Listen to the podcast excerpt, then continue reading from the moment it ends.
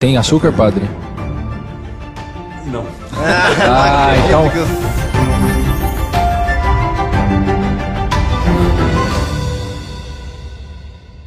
Olá, seja muito bem-vindo a mais um episódio do Tertúlia, o podcast da minha biblioteca católica. E hoje, pela primeira vez, nós temos aqui junto conosco o nosso líder de BI, o Wilson Tavares. Wilson, seja bem-vindo e explica o que é BI, cara. Muito prazer a todos, aqui é uma alegria a gente estar junto aqui. Né? Os guris me convidaram, né? Acho que trabalhar na MBC é sempre muito grandioso e a gente tem oportunidade de coisas como essa, né? De poder participar aqui, né? da gente falar de coisas que são de fato importantes para a nossa vida né, para nossa santidade. E BI, meu, eu também não sei muito, porque a gente começou essa, essa função aqui na MBC é o, há pouco é o tempo. carinha que me ajuda nas planilhas, é, é o BI. É, o guri dos números, aquele cara que vai ajudar com Excel, entendeu? Entendi. É isso aí. Então, É. Não sei mexer no Excel, chama o Wilson. Chama o Wilson, É ah, esse dado aqui tá certo. Não sei, a gente pode fazer dar certo, entendeu? Muito bom, muito bom. Aqui também temos mais uma vez Júnior Volcan, head de produtos. Isso aí, cara, tamo, tamo junto. Não sei quando esse vídeo vai ser postado, mas foi um prazer estar com vocês. Muito bom. E outra vez temos aqui também muita alegria receber Padre Ricardo Marques. Padre, muito obrigado por estar aqui conosco. Obrigado pela acolhida. Prazer fazer esse podcast com o Wilson, né? Pela primeira vez. Eu que já participei de um podcast aqui na MBC sobre o livro de Santo Afonso. Estamos aí. É, Padre, e o Wilson que é radialista, então a qualquer momento ele pode começar uma narração aqui conosco que vai ser bem interessante. Não sendo sobre futebol, já fiz um acordo com ele, a gente É. não fala mais de futebol, só de Champions. Exato. Tá tudo ótimo. Muito bem.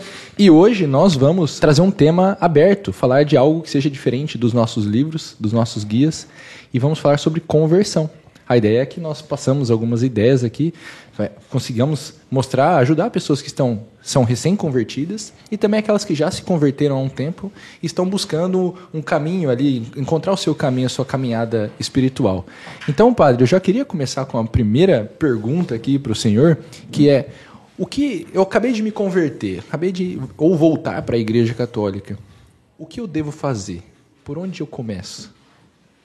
A gente tem observado assim, eu como padre nas redes sociais, acredito que outros colegas sacerdotes também, e muita gente católica boa, jovens como vocês, é, empenhados ali nas redes sociais, a gente tem recebido muitas perguntas, né? Muitas mensagens de pessoas que colocam, olha, eu era de outra religião ou denominação cristã, por influência de tais pessoas, de tal situação, eu quero me tornar católico, estou entrando na igreja católica, ou então já era católico, no entanto tinha me afastado da igreja e agora quero voltar por essas mesmas influências né, que a gente falou antes. É, então, o que fazer? A maior referência que a gente tem na vida de, de igreja, já há séculos, é a paróquia. Né? Essa é a primeira referência que a gente tem. Então, eu aconselharia procurar uma paróquia, a paróquia mais próxima da, da casa da pessoa. De uns tempos para cá, houve uma mudança nessa, nesse conceito de urbanidade. Né? Nós temos uma movimentação dentro da cidade muito grande, que a gente chama de mobilidade urbana.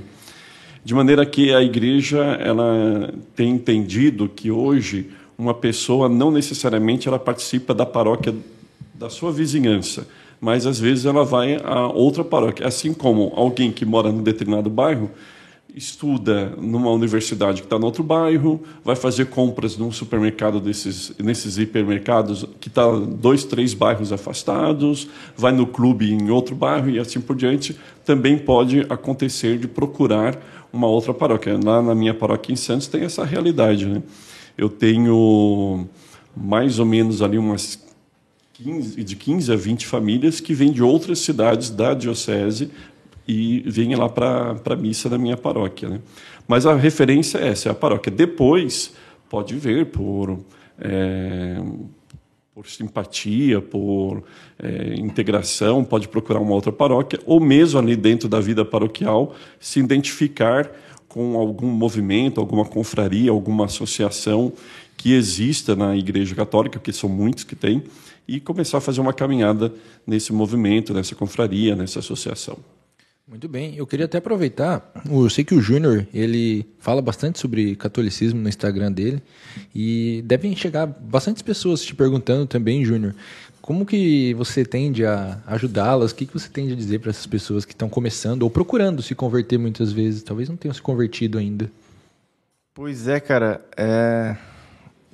Explicar para as pessoas um início assim é mais ou menos o que o Chesterton falava, é a mesma dificuldade de explicar porque eu sou católico, né? Ou seja, é tanta coisa que tem dentro do catolicismo que às vezes o cara tem receio de despejar um caminhão de informação e de coisas as pessoas se assustarem de tudo que ela vai trilhando ao longo do caminho.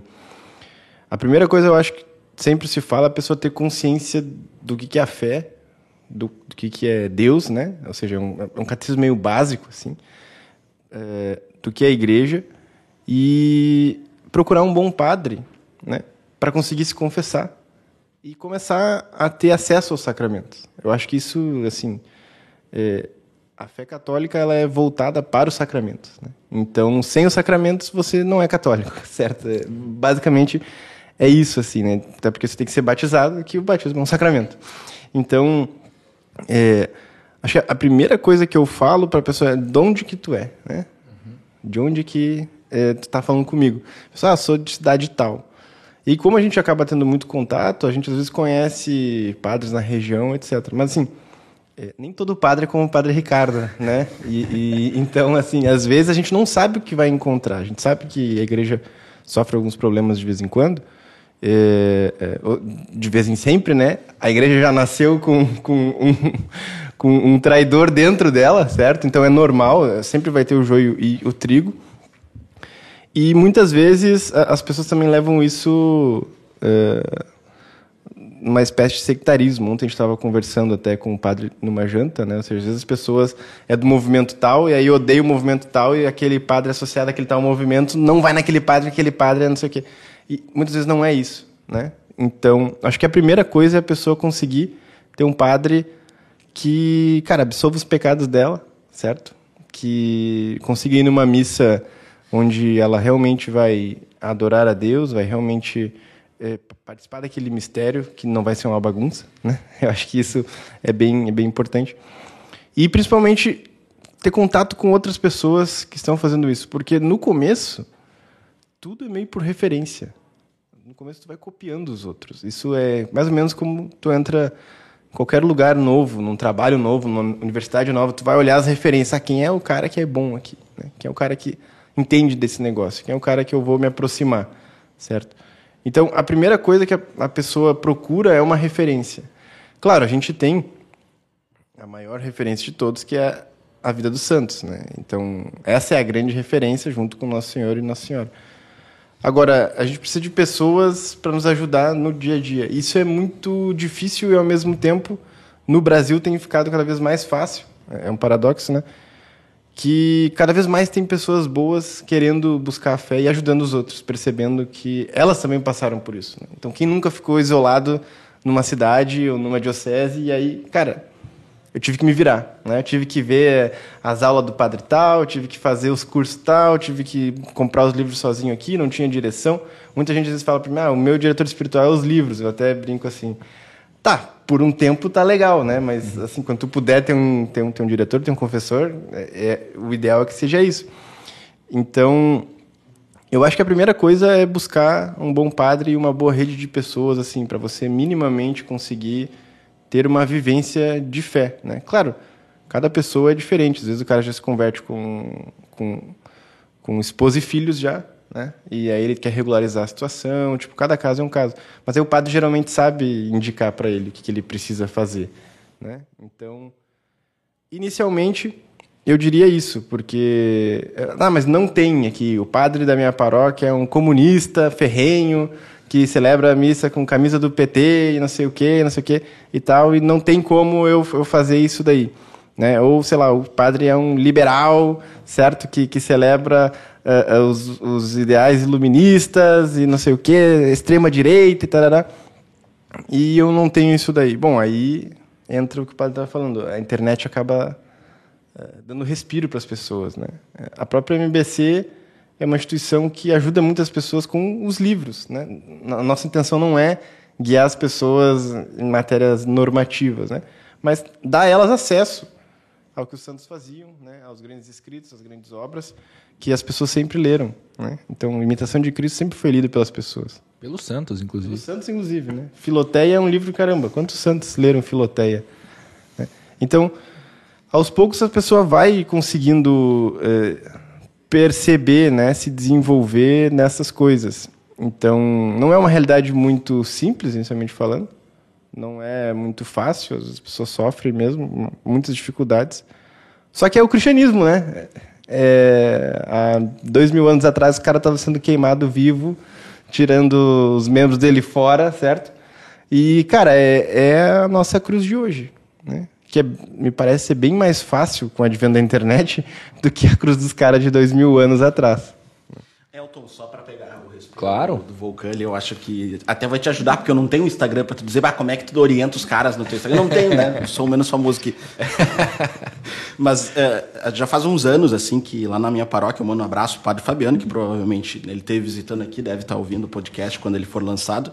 É, mas já faz uns anos que eu, eu, eu fui chamado para ser catequista de adultos. Então a gente pega os caras nessa fase. Eles descobriram, de algum momento, né, que eles amam Jesus mas eles não têm paradeiro nenhum, eles não sabem o que fazer. E eu acho que eu reforço isso que o Volcan falou, de buscar os sacramentos, né? Porque hoje a gente pode se converter de inúmeras formas, até ouvindo o Padre Ricardo, enfim, né? Eu caí num vídeo, opa, isso aqui é diferente, isso é bom para mim. E para onde eu vou? Né? Daí tu buscou a igreja, né? Daí tu viu que, pô, tem uma realidade diferente da, da que eu enxerguei nos vídeos que eu estou vendo aqui na internet, o que eu faço? Né? E, e eu vejo assim nas pessoas que a gente recebe na catequese, que esses caras eles estão sedentos por alguma coisa. Então é necessário que neste momento tu dê uh, meios para que eles consigam fortalecer a fé deles e eles tenham um refúgio para caso eles, aconteça isso que o Volca falou. Pô, ah, o que eu estou vendo aqui na minha igreja, ou estou vendo nas pessoas que participam, não combina muito com o que eu estou ouvindo. Então o cara precisa ter meios, né? Hoje a internet ajuda muito nisso. Esse, o exemplo da MBC, do podcast, que eu consigo ver coisas que de fato fortalecem a minha fé. Né? E eu acho que a graça do cara que se converte para a igreja de Cristo, a gente pode lembrar do evangelho de domingo, que Jesus escolheu a barca de Pedro para falar. Né? A pessoa que é convertida e entra na barca de Pedro, como nós que estamos aqui dentro da igreja católica hoje, é, a, a, existe uma alegria porque, cara, aqui tem muita coisa. Tem a vida de santos de muito tempo. Né? Não começou ontem, começou há muito tempo. Então, as pessoas precisam ser direcionadas para isso que é a essência. Né? E a gente faz o nosso merchan aqui. É, os livros da MBC são isso, eles são a vida dos santos, é onde eu vou conseguir ter o passo a passo e aquilo ali vai estar certo, eu não preciso ter medo disso. Né? Mas eu acho que a dica que fica é assim, busca a tua paróquia, né? cria meios, cria uma casca para que as coisas que tu veja não te distanciem do que é o, o fato, que é o que deve ser, que é Jesus Cristo, e, cara, né, é, é, é, referência. Eu enxerguei aquela pessoa, né, é, é, como diz, né, a gente não pode confiar na pessoa porque a pessoa vai nos decepcionar. Mas as coisas boas que aquela pessoa faz, sim, eu posso seguir e fazer o mesmo. Então, tenta congregar com alguma comunidade. O padre falou, às vezes a gente não vai, é porque a minha paróquia é ali na faixa, mas eu vou porque eu sei que uh, o, o, padre ou aquilo me cativa, me alimenta, então eu busco. Hoje tem facilidade, eu entro no carro e consigo parar numa paróquia que me faz bem. Então faz isso, mas não deixa de lado os sacramentos. Vê se tem como tu. Ah, eu, não, eu, eu, eu cheguei agora, eu tenho, sei lá, 30 anos de idade, já tenho minha família, eu não posso comungar, eu não posso me confessar. O que eu faço para isso acontecer? Né, e aí sim, né, tu te batiza, né, faz um período de construção. Pô, agora eu tenho certeza que eu quero me batizar. Bom, te batiza e segue o rumo, porque isso vai ser bom. Eu queria falar sobre o batismo, né? Porque o batismo é a porta de entrada, né? É, não é a porta física do prédio físico que nos faz entrar para a igreja. A gente entra no espaço físico pela porta e sai por ela também. Mas é o batismo que nos insere naquilo que a gente chama o corpo místico de Cristo, que é a igreja. Então a pessoa tem que ver, é batizada ou não? Se não for batizada, tem que procurar o batismo. Então me encantei com a Igreja Católica. Gosto das missas, do incenso, porque aquela pessoa, aquelas pessoas que eu sigo nas redes sociais são católicas, vão à missa, se confessam, falam dos santos, gostam, dos, gostam do trabalho da MBC. Eu quero ser católico. Você é batizado ou não? Não é batizado? Então tem que procurar o batismo. Agora, as paróquias, elas se organizam por meio de catequese, né, você é catequista de adultos, para que uh, os adultos sejam formados e assim possam ser batizados. Então não é chegar lá na paróquia, falar para o padre, eu quero ser batizado e no domingo seguinte você já está sendo batizado. Tem uma caminhada catequética. A duração dessa caminhada catequética depende de cada paróquia e diocese. Né? Então você vai lá conversar com o padre. Agora, você é batizado, tem que ver se aquele batismo ele é válido ou não. Então, tem determinadas denominações cristãs cujo batismo não é válido. Né? Por exemplo, tem uma que não é bem uma, uma denominação cristã, Testemunha de Jeová. O batismo não é válido, até mesmo porque eles negam é, a fé na Santíssima Trindade. Então, é, eles batizam, mas não, não batizam em nome da Santíssima Trindade. Então não é, não é válido. Então volta a estaca zero. Essa pessoa ela tem que procurar o batismo na Igreja Católica, se ela quer fazer parte da Igreja Católica, que é a Igreja de Cristo, de nosso Senhor Jesus Cristo. Agora, se o batismo for válido, há denominações cristãs cujo batismo ele é válido. Por exemplo, é, a Igreja Anglicana, né? a Igreja Ortodoxa, é, elas têm batismo válido. Então você não precisa ser rebatizado aquele batismo já é válido, você não está na estaca zero. Aí você vai procurar saber dos outros sacramentos.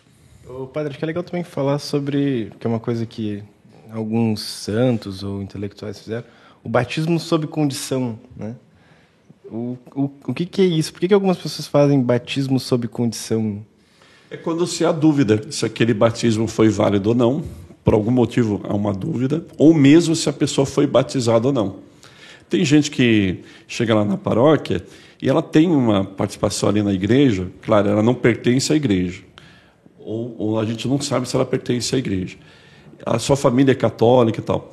E ela, ela quer ser batizada, ela quer fazer parte da igreja, ou ela quer receber um sacramento como uh, da, da, da, comunhão, da crisma, ou mesmo do matrimônio. E a gente não sabe se ela foi batizada ou não, porque as provas materiais, né, a, a, os registros não existem, porque não foram feitos ou porque foram queimados, etc. Isso ocorre muito nos interiores do nosso Brasilzão, né? interiores de estados do Nordeste, de Minas Gerais, ocorre muito. Não quer dizer que não ocorra em outros lugares, mas eh, pela, pela prática a gente tem visto muito mais nessas regiões, em que não ocorreu o batismo o, batismo foi numa missão e, e se esqueceu de fazer o registro tal. Então a gente batiza aquela pessoa, todo o ritual normal, sem tirar nem pôr nada diferente, né? sob condição. Ou seja, a gente faz tudo o que faria num batismo mesmo, que a gente faz, sabe que a pessoa não foi batizada. Mas anota ali no livro de que aquele batismo é sob condição. Em que sentido? Se a pessoa, ela de fato foi batizada ou foi batizada de um batismo válido, aquilo que nós estamos fazendo não tem valor nenhum, porque já teve um valor do que foi feito anteriormente. Se a pessoa de fato não foi batizada ou aquele batismo que ela recebeu não foi válido, aquele que nós estamos fazendo, ele é válido. Então, é, está sob a condição. Ah, mas como que a gente vai saber? A gente não vai saber. Só o Pai Eterno lá, é. que sabe. Né? Só, só Deus mesmo que sabe e pronto, né? Padre, uma coisa que é, fica na minha cabeça aqui, conforme vocês foram falando, é: ah, temos que buscar os sacramentos, buscar os sacramentos. Começamos pelo batismo. Quais são os outros sacramentos, caso alguém esteja vendo e não saiba? Me batizei. E agora? Que outros sacramentos eu busco? Em que ordem? Como eu faço? Então, Elton, a gente tem o que a gente chama de sacramentos da iniciação cristã. Né? O primeiro deles é o batismo. Sem esse, a gente não pode receber nenhum outro. Em seguida vem a comunhão, né? que a gente fala a primeira comunhão, eu receber a Eucaristia, e depois a crisma. Curioso que nas igrejas católicas orientais a ordem é inversa. Primeiro você recebe a crisma, depois a comunhão. É, então, são esses dois que a gente tem que buscar depois de ter recebido o batismo, para completar aquilo que a gente chama de iniciação cristã. Algumas pessoas que nos procuram por redes sociais, elas é, vivem maritalmente com outra, né? então tem um casamento ali natural, celebrado civilmente, mas é, não são casadas na igreja. Então, elas também precisam regularizar a sua situação. Né? Se casar na igreja. Então, tem que procurar o sacramento do matrimônio, porque sem isso a pessoa não pode receber a comunhão. Uma pessoa que vive conjugalmente com outra, né, mora junto, tem intimidades, etc., mas não tem o sacramento do matrimônio, né, não tem um reconhecimento jurídico e sacramental por parte da igreja, ela não pode receber a comunhão enquanto não regularizar essa situação. Então, há que se regularizar essa situação. Né? Quem, já, quem é chamado ao matrimônio, quem vive conjugalmente com alguém. Então, é isso. O, o sacramento da confissão, ele vem naturalmente, à medida que a, a conversão vai ocorrendo, porque a conversão ela não, né, não se dá de uma única vez. Né? Depois vocês é, podem falar disso também, né? não sei. É, é, há um momento forte, num retiro, por exemplo, um momento forte. Né? uma, uma, uma experiência de dor, de, de, sofrimento que a pessoa passa e aquilo faz com que ela se converta. Mas a, a conversão também é paulatina. Cada dia eu vou mudando de rumo. Né? Então o sacramento da confissão vem naturalmente. Não procurar se confessar se não for batizado. Se você se confessar e não é batizado, aquele, aquela confissão não tem valor nenhum, valor zero. Né? Como eu falei, não dá para receber nenhum outro sacramento se não tiver o sacramento do batismo. É interessante até o senhor falar sobre isso. Isso puxa assuntos que o padre tem que tomar um café. Deixa, tem açúcar, padre? Não. Ah, então precisamos de um açúcar, açúcar no café do padre aqui. Pode é trazer o açúcar mesmo, é. que aí ele coloca. Faz essa Se o açúcar não tiver numa marca da Coca-Cola, o chefe não vai ficar bravo, né? Mas o padre estava dizendo, e eu vou até deixar uma parte do meu testemunho público aqui, que logo que eu me converti, uma das eh, primeiras coisas que eu fiz foi comprar uma aula de um senhor chamado Júnior Volcan. E eu assisti a uma aula do Júnior. Coitado. E cara. era uma aula sobre rezar, estudar e trabalhar. E nessa aula ele passou um bom tempo é, contando, explicando sobre a importância da confissão. E ele disse assim: olha, se você não confessou, é, se você está em pecado mortal, é, tem que estar na sua mira e confessar o mais rápido possível. E foi por isso que eu, eu falei: nossa, eu preciso me confessar mesmo. Então, o Júnior foi o responsável pela minha confissão depois de 15, quase 15 anos aí longe da igreja. E a primeira pergunta que me surgiu quando eu falei: eu preciso me confessar foi: o que eu confesso? O que pecados eu tenho que falar para o padre? E aí eu coloco a pergunta para o senhor, padre: como eu faço um exame de consciência e como eu me preparo para uma confissão? Naquele, acho que não foi no podcast sobre Santo Afonso Maria de Ligório, a gente chegou a falar alguma coisa Falamos sobre um isso, né? Sobre o exame de consciência. A gente deve tomar como referência os Dez Mandamentos. Aí pega lá o Catecismo da Igreja Católica e você vai encontrar ah, os Dez Mandamentos, as explicações sobre cada um deles e quando que você fere, inclusive, é, cada um desses mandamentos. Então você pega lá, pega o catecismo, lê e faz uma comparação com a sua vida. Ah, eu já fiz isso, já, de fato já deixei de fazer isso aqui. Então vai anotando, vai tomando nota. Pega os evangelhos também. Fala, Jesus disse lá, estive com fome e desses me comer. Estava doente e fosses me visitar. Eu não fiz isso, eu não dei de comer a quem tinha fome. Eu não fui visitar um doente da minha casa. Né? Fulano de tal lá da minha família estava doente, nunca foi visitado, nunca me importei com essa pessoa. É um pecado, né? Então a gente deve confessar, fazer esse exame de consciência, baseando-nos em quê? Num livro de, de, um, de um romance? Não. No catecismo da Igreja Católica, que se baseia, por sua vez, na Bíblia e nos escritos né, dos padres da Igreja, etc. E dos evangelhos, particularmente. Né? Vai anotando e, ah, antes de tudo, pede uma iluminação do Espírito Santo. Né? Pede essa graça de conhecer os seus pecados e de se arrepender deles. Pede a graça também. Né?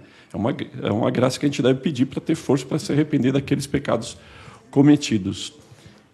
Feito isso, eu devo procurar um sacerdote e confessar todos os pecados graves ou mortais né? e, aproveitando a oportunidade, os pecados leves ou mais tecnicamente falando, veniais, né?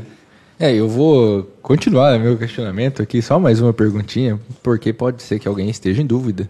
Como eu sei se um pecado é mortal, padre? Eu vou deixar o padre colocar o açúcar no café ali primeiro. Inclusive, colocar o açúcar no café, olha. É só se basear. Qualquer pecado contra qualquer um dos dez mandamentos é um pecado mortal. Pronto. Muito bem.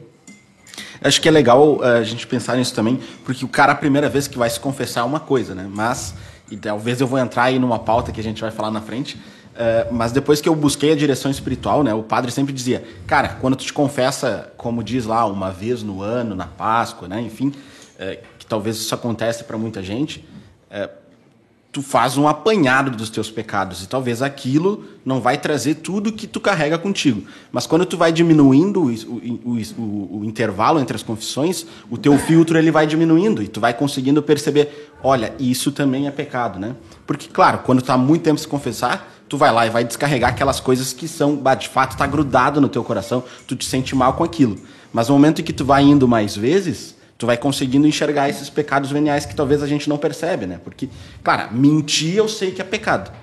Bom, mas talvez a, a, a minha vontade, aquelas coisas que estão me levando para aquilo ali, que de fato ainda não é o pecado, bom, isso eu não, tô, eu não, não percebi ainda que está errado. Então, é necessário que, beleza, confessei uma, que eu consiga confessar mais vezes, né? E claro, né, nessa vida de buscar os sacramentos, de acompanhar pessoas que são referências, eu vou conseguir entender qual é o tempo necessário. Eu vou ver em mim, pô, eu acho que só uma a cada seis meses é pouco. Talvez eu preciso uma por mês, né? E aí, enfim, depende de cada um. É, tem, assim, não é muito difícil, é bem fácil de encontrar na, na internet é, exames de consciência razoáveis, assim, né? E até a gente tem um no nosso devocionário, inclusive o nosso devocionário de São José, ele agora vai ser segunda edição. O pessoal que está vendo esse podcast deve ter, talvez.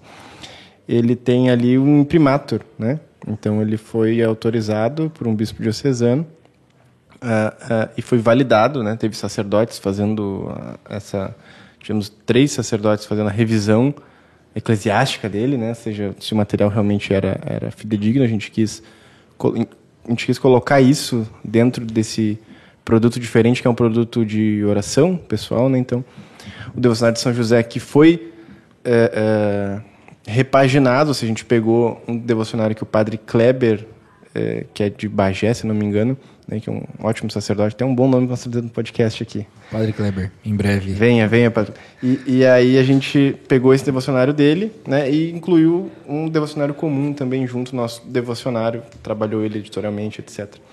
Então ali tem vários materiais de confiança por parte da, da MBC e desses padres, né, que, que validaram e muita gente tem elogiado. Agora, é, é, o, o ideal é que a pessoa conversando com o padre lá que a gente falou no começo, valide isso, né? Ah, mas o meu padre disse que tal coisa não é pecado. Bom, talvez então é aquilo que o Wilson falou. De repente, tu está vendo que uma coisa é o que a igreja fala, está ali no catecismo, outra coisa é que está acontecendo. Então, você pode procurar outra paróquia. Né? Isso é bem tranquilo. É direito do fiel escolher qual paróquia ele quer participar e não precisa fazer isso saindo falando mal do padre. Não, você tem que rezar para o sacerdote, etc, etc né? Porque às vezes as pessoas fazem briga, né? Então, tudo é treta, tudo é briga. Não, cara, vai, fica tranquilo, vai lá, muda de, de, de paróquia e resolve esse, esse problema grave. E aí tem toda uma discussão que o pessoal faz, que a gente não vai entrar aqui, né? Olha, mas tem a questão da... Tem a matéria grave, que é o que o padre falou, os dez mandamentos, cinco mandamentos da igreja. Aí tem a plena advertência e o pleno consentimento. Ah, como é que eu sei que eu tive pleno consentimento? Ah, como é que eu sei que eu tive plena advertência? Bom, isso daria um podcast inteiro só sobre exame de consciência, etc. Porque o cara vai dizer, não, eu não sabia que era, mas daí o outro vai falar assim, não, mas tem a questão do direito natural, certo? Tu feriu o direito natural. Mas, meu Deus, o que é direito natural? Você é um jurista aqui, agora como é que vamos fazer? Então, tu imagina, esse podcast ia ficar gigantesco, né? Então, acho que é, é uma coisa legal de, de, de, de pegar, de vocês encherem a caixinha de perguntas do Padre Ricardo no Instagram também. Uhum. Opa, dando um trabalho pro padre aqui. Exatamente. De procurar, tem o site do Padre Paulo Ricardo, tem vários outros sites que explicam essas coisas com mais detalhes, assim, e é bem legal, é bem importante, né? A gente ter essa, essa consciência, porque mais do que tudo, o pecado é uma ofensa a Deus, né? E o pecado grave, ele corta...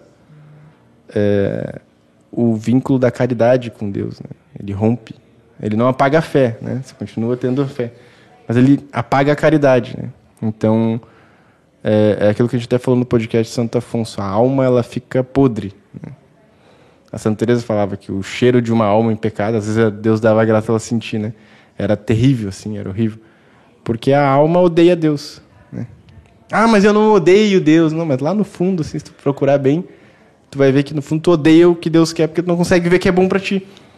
Porque no fundo tu quer ser como Deus. Tu é, tu é o teu Deus, né? Então, isso realmente é uma coisa que no começo, é, é, às vezes as pessoas elas, elas não entendem. Ah, por que, que a igreja tem esses mandamentos? O que, que tem isso daí? E acham que a normativa, né, é, é, as regras, os mandamentos, são para aprisionar a pessoa. E é quando que o Chesterton falava, não, se você não tiver colunas, se você não tiver é, estrutura, você não tem casa, você não tem cidade, você não tem nada. Se o quadro não tiver moldura, ele não é um ele quadro. Ele cai, ele não é um quadro. Ele é que, tem aquela frase dele, né? É, é, não, não seja tão mente aberta a tal ponto que o teu cérebro caia para fora. Né? Porque, cara, tem que ter. Você só tem um cérebro porque tem uma moldura ali, né? No seu crânio, etc. e tudo mais. Então, na, na, verdade, isso que Deus faz é trazer uma estrutura básica né, que precisa ter. Precisa ter. Então, é, isso, isso é muito importante as pessoas saberem que a igreja, é, para quem está chegando, né, a igreja é muito mais sábia do que nós. Então, e não começou conosco. E né? não começou é. conosco. E nem com aquelas pessoas que nos influenciaram para que voltássemos para a igreja católica. E, e, e, quando a gente entra, a gente entra cheio de, de, ideias, né, padre? Mas eu sempre brinco assim, cara, em dois mil anos, tu acha realmente que ninguém nunca teve essa ideia? Dá uma pesquisadinha aí. já poderia fazer. Cara, é, não, calma. Né, cara, os caras estão estudando aí, que é uma, é, é uma barbaridade há dois mil anos, né? E os caras agora estão tão, tão pensando em algo que São Tomás não pensou. Né? E antigamente eles estudavam mais ainda, né? é, né? Então... Não, não, os caras estão cara de sacanagem. Eu queria puxar uma, uma brasa para a minha área, que é do direito canônico. Por favor. É, o que nos torna, então, cristãos é o batismo, né? Nos insere na vida da igreja e tal.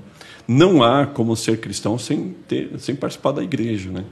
Havia uma, uma tese que eu não sei se veio da França, da Alemanha, não lembro, de que Jesus falou do reino e veio à igreja.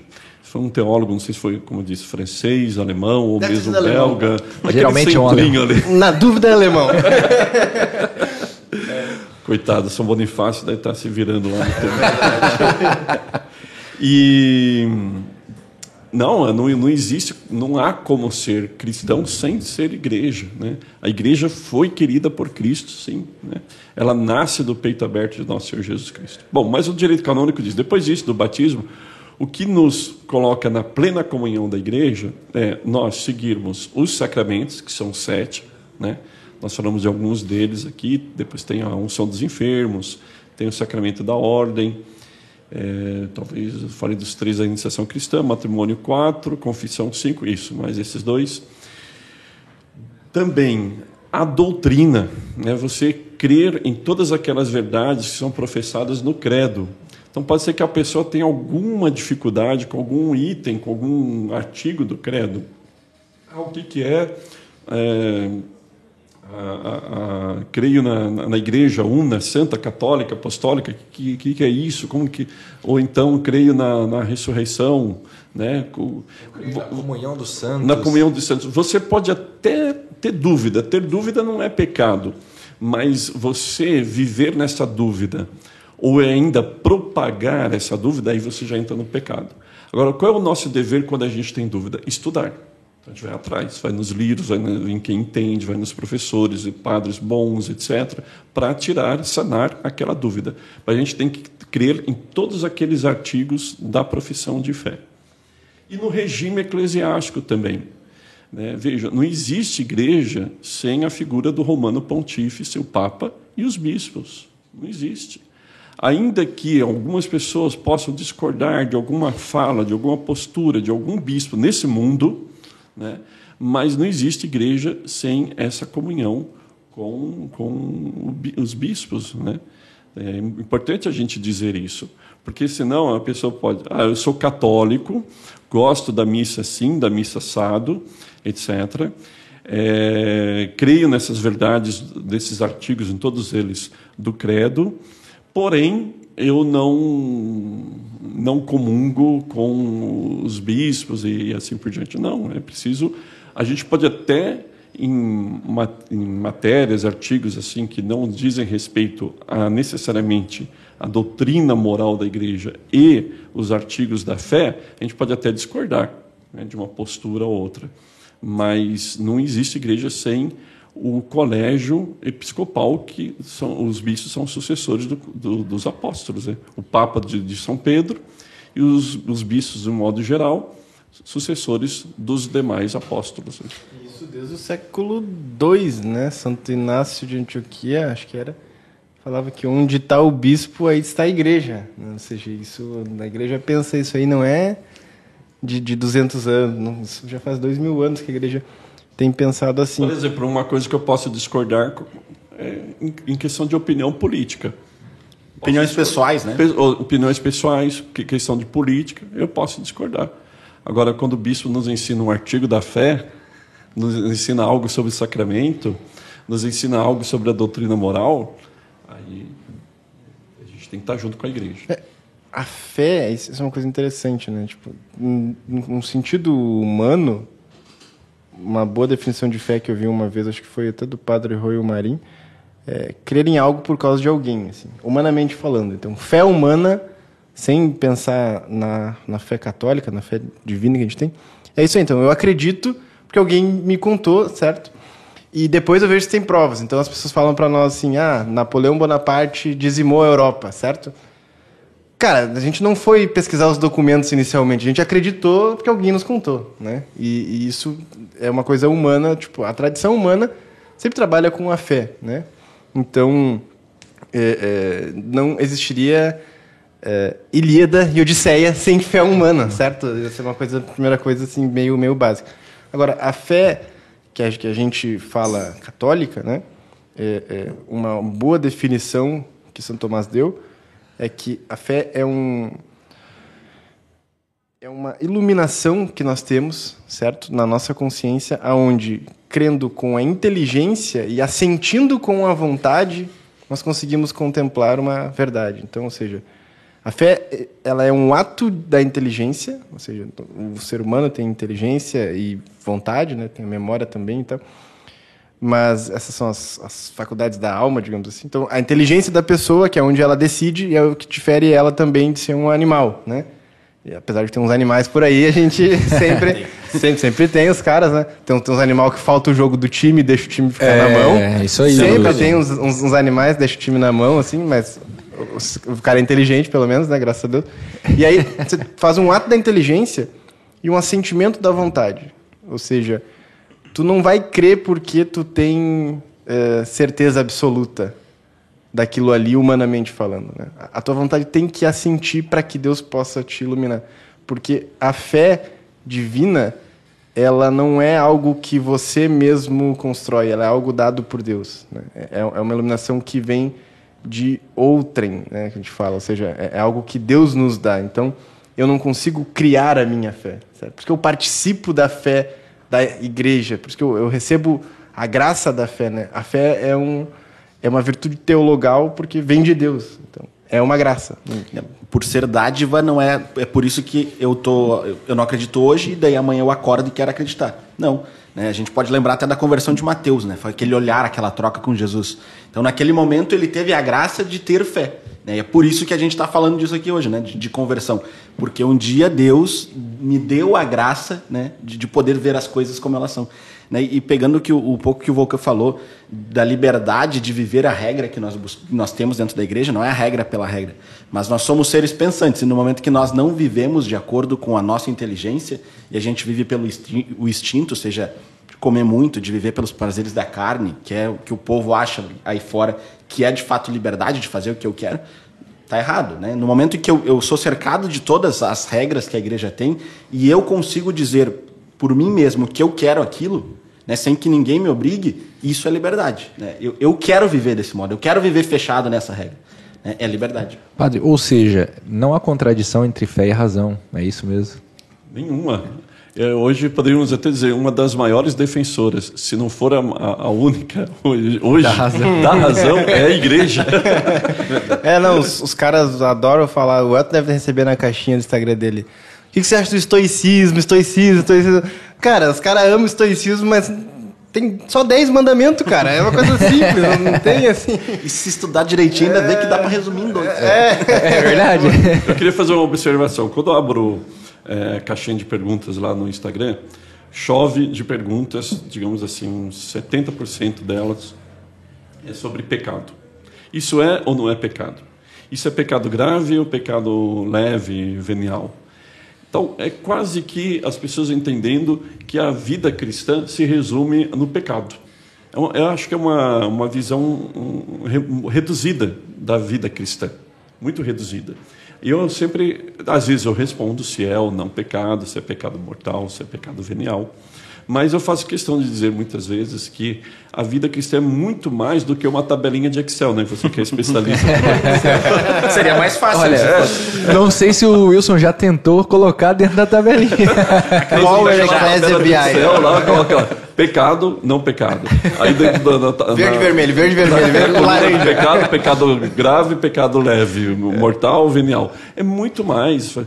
Leia os evangelhos, reze, medite, leia a vida dos santos, siga nosso Senhor Jesus Cristo. O Papa Bento XVI e o atual pontífice, Papa Francisco, eles insistem nisso e certamente os outros papas também, mas para falar de dois mais próximos, temporalmente falando, é, eles falam a, a, a, o cristianismo é a adesão a uma pessoa, uma pessoa de nosso Senhor Jesus Cristo. E aí aderir mais ou menos, estar mais próximo, estar mais re- recuado nessa fé é que pode nos dizer o que é pecado, o que não é pecado. Mas antes de tudo é viver a fé, é participar da liturgia, viver os sacramentos, é rezar, é fazer caridade e não entrar numa paranoia de isso é pecado ou não é pecado.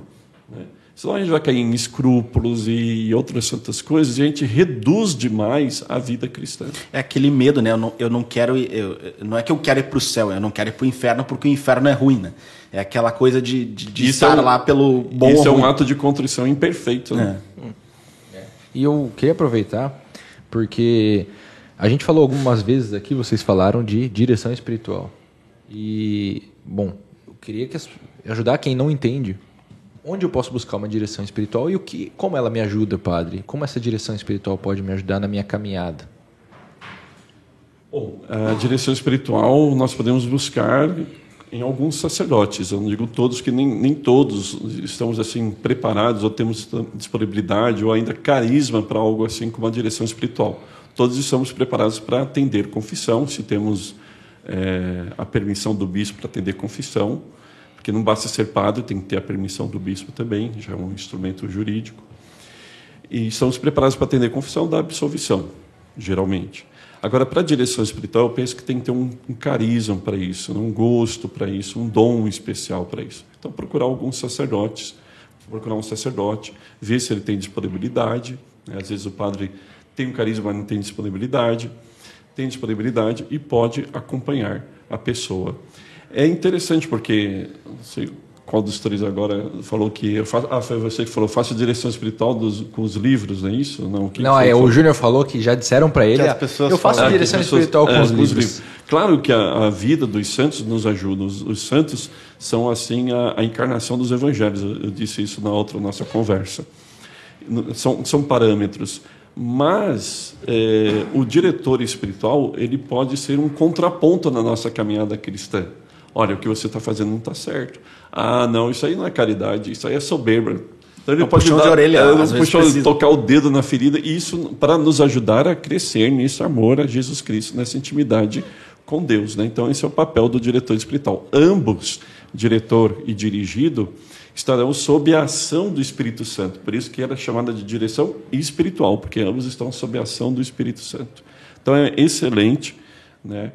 Eu recomendo mais fazer com sacerdote. Eu sei que hoje em dia há, inclusive, leigos e, e, e leigas que eh, estudaram para fazer, para serem diretor espiritual também, mas eu acredito que, bom, eu, eu opinaria que seria melhor fazer com sacerdote. É, e uma outra coisa também que é, alguém que já se converteu há um tempo, está caminhando, está fazendo sua caminhada espiritual, pode começar a passar, e acho que desde cedo a gente passa, é, dificuldades, desânimos, dias que eu, eu percebo que eu estou com mais fraco, que eu estou mais desanimado para fazer minhas orações.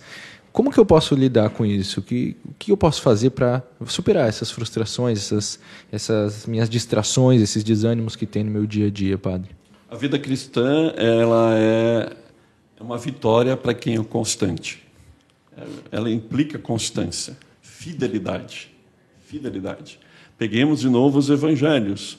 Os apóstolos, quem foram? Aqueles que se mantiveram fiéis né, com o nosso Senhor Jesus Cristo até o fim, embora um deles tenha traído o nosso Senhor e não tenha acolhido o perdão de nosso Senhor, né, estamos falando de Judas, um deles tenha negado nosso Senhor, inclusive para uma criada do palácio, não era nenhum soldado romano. Não tinha nenhuma arma na frente é, dele. Não era nenhuma arma.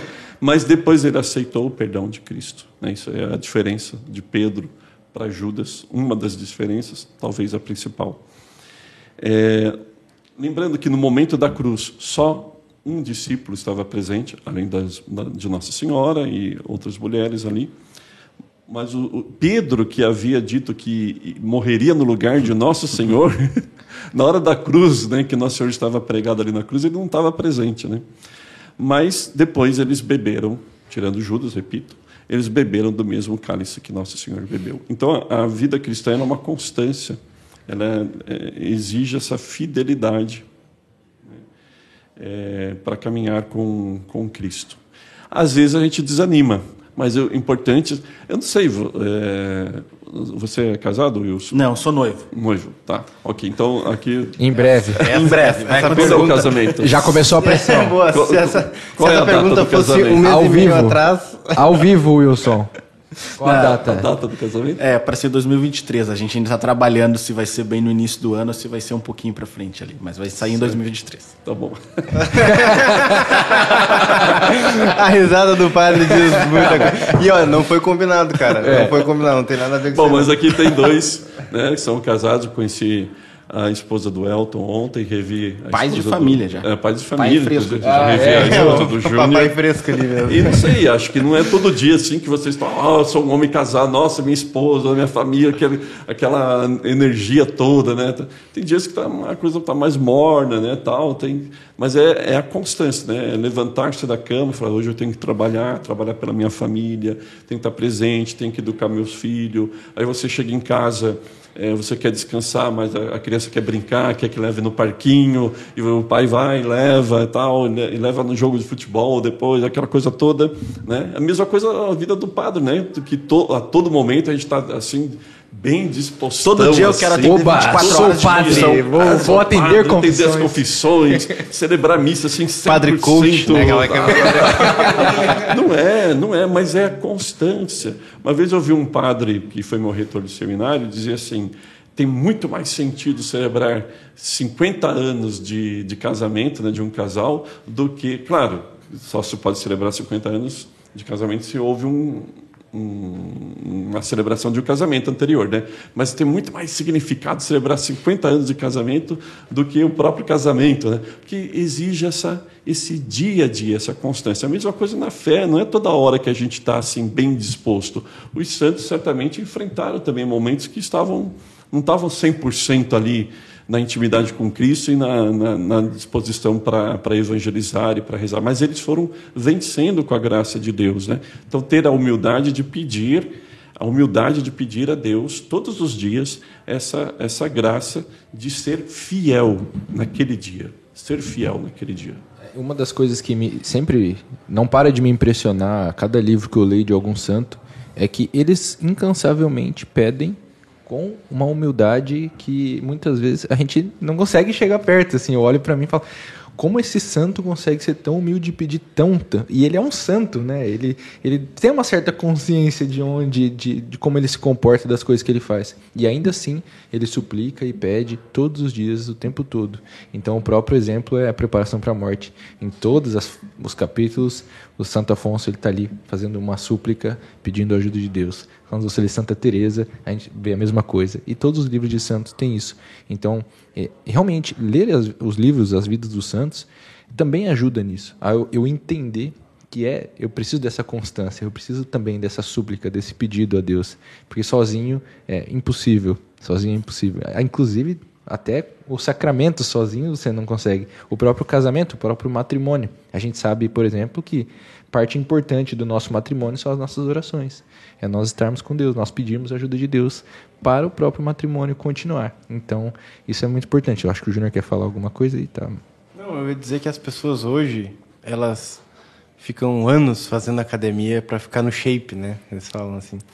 E, e elas aguentam sofrimentos, já que eles não querem ir. Acordam cedo para fazer. Acordam cedo, comem ovo cru, fazem não sei o que, tal, tal, tudo para atingir um objetivo, que é o que São Paulo falava, tipo, os caras correm no estádio, né, para atingir tal, objetivo. Tem, tem uma vida de atleta, tem faz todo sacrifício para ter um emprego e tal. E, cara, o céu é, é incomparável perto disso, né?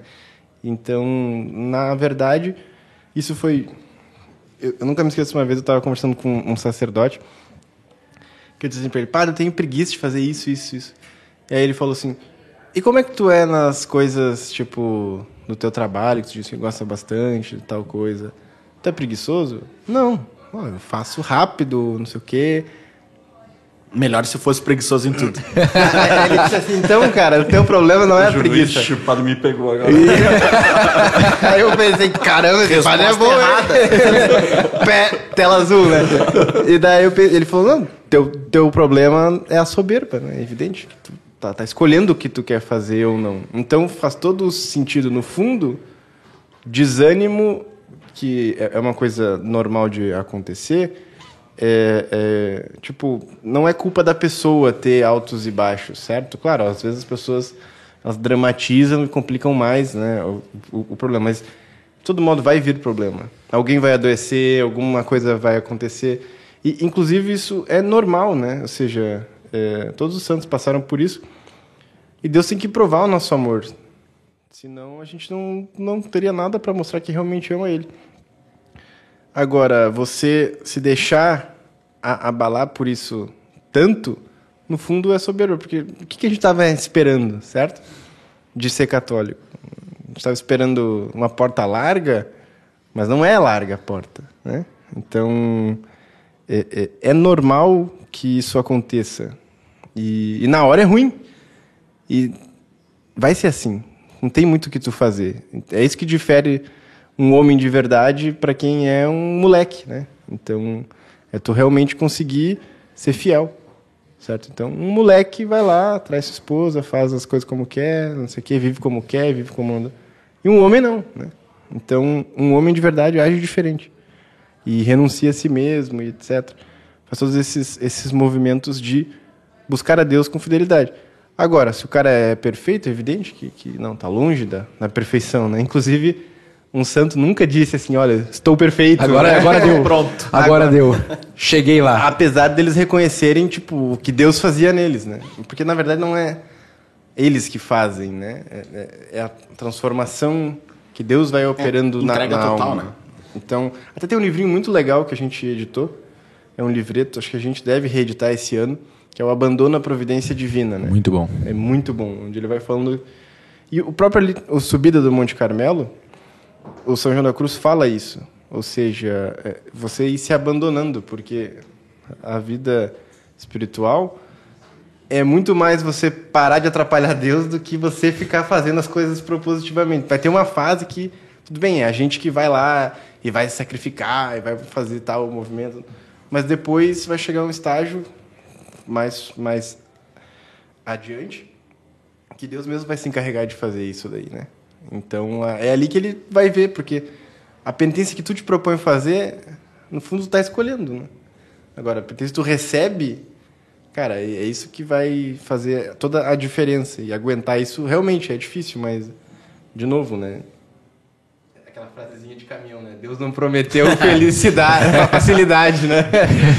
É. Ô, Elton, só para complementar, a gente falava ali antes, né? É, tem, não é um livro da MBC, mas talvez pode ser, que é as, as três conversões do Garrigu, do Garrigu Lagrange. As três idades da vida inteira. É, eu, eu, até falei para ti o nome errado ah. antes. O menorzinho é as três conversões. E ele justamente vai falar disso. Né? Nós nos convertemos uma vez e a gente vai vivendo. Mas vai chegar um momento, e aí a gente pode lembrar o exemplo que o padre acabou de citar, que é os apóstolos. Eles estavam convertidos, eles estavam com Jesus, mas teve um momento na vida deles que aquilo foi provado e eles mudaram. A gente pode ver Pedro.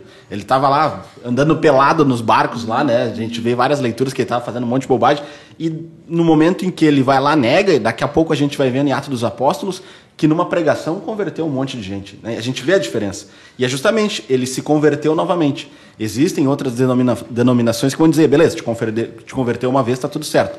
Mas a gente entende que não é assim. Né? Então vai chegar um momento e tudo isso que a gente está falando, da constância, ela só vem por meio da oração. Então, tu, talvez tu te converteu, tu está vivendo, tu vai na missa domingo, mas, cara, tu reza durante a semana, tu, tu tem uma rotina, né? Isso faz parte do teu dia a dia. Quantas vezes por dia tu está fazendo isso? Quanto tempo tu dedica? E aí, bom, beleza, não sou esse. Bom, então tu precisa te converter mais uma vez. Tu precisa desse abandono, tu precisa te entregar. E isso não é um processo simples, né? Porque a gente pode ver, e esse livrinho vai falar também, né? Às vezes a gente está ali nas orações e aquelas orações são calorosas, me dão um prazer. Mas será que é isso mesmo que precisa? Tem vezes que eu vou rezar e vai ser uma oração. Né? Tem vezes que eu vou estar com Deus e não vai ter mais aquele calor. Nós não vivemos do calor, da emoção que naquela primeira conversão que nós tivemos tem. Então é, existe, e aí de novo, diretor espiritual, né? os exemplos que a gente vê no dia a dia, cara, tem que ter uma rotina de oração, tu tem que ser provado, porque um dia vai chegar a tua cruz. E tu não vai. Olha, eu não quero ser generalista, mas é difícil de alguém que passou do início ao fim e não teve nenhuma cruz, né? É difícil. Então, tu tem que estar pronto para isso, porque Deus vai testar o teu amor e se chegar na cruz e tu negar, tu largar de mão, tudo que tu já viveu ficou para trás, né? Então, é necessário se provar e a oração é o combustível para isso, com certeza. É, até para o pessoal saber, ah, tá falando de, de, três vias, é, tipo assim, os teólogos, os, os santos, etc., é, sempre tentaram organizar de modo explicativo as fases da vida interior, né? Então, o Padre Garrigou fala das três vias, as três conversões, né? Que, é, se não me engano, essa que ele está falando, a, segunda é iluminativa, a terceira é unitiva, é, né? A primeira agora eu não me lembro, é purgativa, eu acho. Purgativa. Purgativa, né? E mas isso não é uma coisa assim, ah, não, agora no século XX que fizeram isso daí e agora estão inventando moda. Não, entendeu? Você tem ali São João Clímaco lá no século V, VI, falando dos 33 degraus, degraus certo? Uhum. Das, das, escadas. Aí você tem é, é, Santa Teresa falando das, das moradas. das moradas. Aí você tem São João da Cruz falando das noites, né? As quatro noites da alma. E assim vai. Então, tipo, isso é uma coisa natural na igreja, né? E a igreja sempre fez esse, esse auxílio que é para a gente é, estudar, né? E, Didática também, né? É, aprender é mais fácil assim, né? E claro, é, não é todo mundo que é chamado a estudar essas coisas. Geralmente são mais sacerdotes ou pessoas vocacionadas a isso. Mas é, é importante também, né? A gente ter esse lado formativo. Até a MBC é, a gente costuma fazer mais clássicos de espiritualidade e biografias, né? Mas a gente também tem entrado em algumas temáticas ao longo desse 2022, 2023. O pessoal vai ver né, que a gente tem escutado mais a pesquisa que a gente fez dos assinantes para tentar trazer livros que as pessoas, as pessoas têm pedido, olha, criar algo mais formativo, criar algo mais formativo, criar algo mais muitos pedidos sobre isso. Até nos impressionou bastante assim, o pessoal tem pedido muito isso. Então a gente está tá, tá vendo, tá procurando soluções para entregar isso para os assinantes também. Né? A gente sabe que não, não é função da nossa empresa é, catequizar as pessoas, certo? A gente entrega um produto para elas. Agora, elas estão pedindo um determinado produto, então a gente vai entregar para elas dentro do, do, nosso estilo, do nosso jeito tudo mais. E muita coisa vai ser só para assinante premium, né? Só para assinante anual. Para quem já é nosso assinante. Então, muita coisa Momento não vai merchan, ser... Isso, isso é o tipo de spoiler, né? O é... cara do produto está contando... Algo novo está chegando. É, eu estou tentando trazer mais assinantes para o chefe, não dizer assim, vocês estão só trocando ideia aqui na mesa da, da, da minha empresa, não estou vendendo, caramba. Mas é, é, isso que o Júnior tocou num ponto que eu queria trazer. A gente é, sai um pouquinho só da, da, do começo da conversão, só da confissão, para é, minha vocação. Quando eu, a gente olha, começa a estudar, começa a se formar, aparece em algum momento uma, a vocação. O que é? Como encontro minha vocação? Então, o padre encontra a vocação sacerdotal. Eu, quando eu me caso, eu estou vivendo minha vocação matrimonial.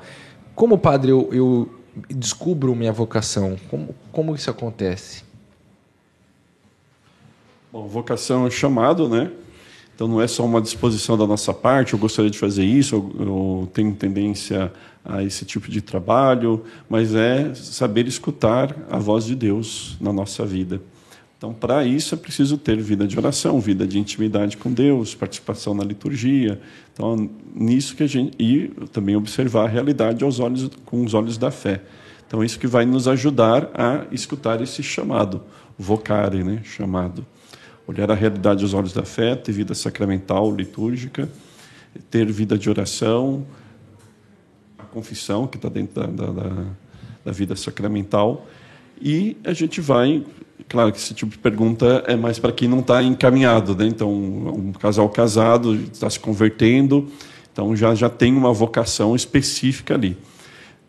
A gente tem uma vocação em geral é fazer a vontade de Deus, né? amá-lo, fazer a vontade de Deus e evangelizar com os nossos meios as, a inteligência, a criatividade, os dons que Deus nos deu. Depois tem as vocações específicas na vida da igreja, que são a vida matrimonial, né? é, a vida sacerdotal, a vida religiosa. Dentro da vida religiosa tem uma, uma gama de possibilidades, né? Tem a vida monástica, contemplativa, é, tem comunidades religiosas, famílias religiosas que também estão na, na ação, na evangelização, no trabalho caritativo. Né? Então, é, é outra, outro discernimento a ser feito dentro da vida religiosa. Né?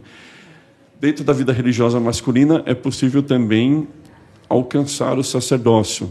No entanto, o principal da vida religiosa e falando da vida religiosa masculina, é ser religioso, é ser um monge beneditino, é ser um monge trapista, é ser um redentorista, é ser um camiliano, é ser um jesuíta. Depois, votos, né, padre? É, e viver os votos que são próprios da, da vida religiosa, de todas as famílias religiosas, inclusive da vida feminina. Mas aí depois alguns, na vida masculina, podem ser chamados ao sacerdócio também. Então, fazer esse discernimento Deus me chama ao quê? Para quê? Para ser padre? Então, se tem aí algum rapaz solteiro, né? ou mesmo quem esteja namorando, né? assim como tem, tem seminarista que sai do seminário. O noivo? É. Ah. bah, agora a Adriana vai eu, eu, conheci, eu conheci tô, um padre que ele era noivo, ele deixou... Tô arranjando problema para mim, eu não vai dar para chamar ela para jantar lá em casa contigo.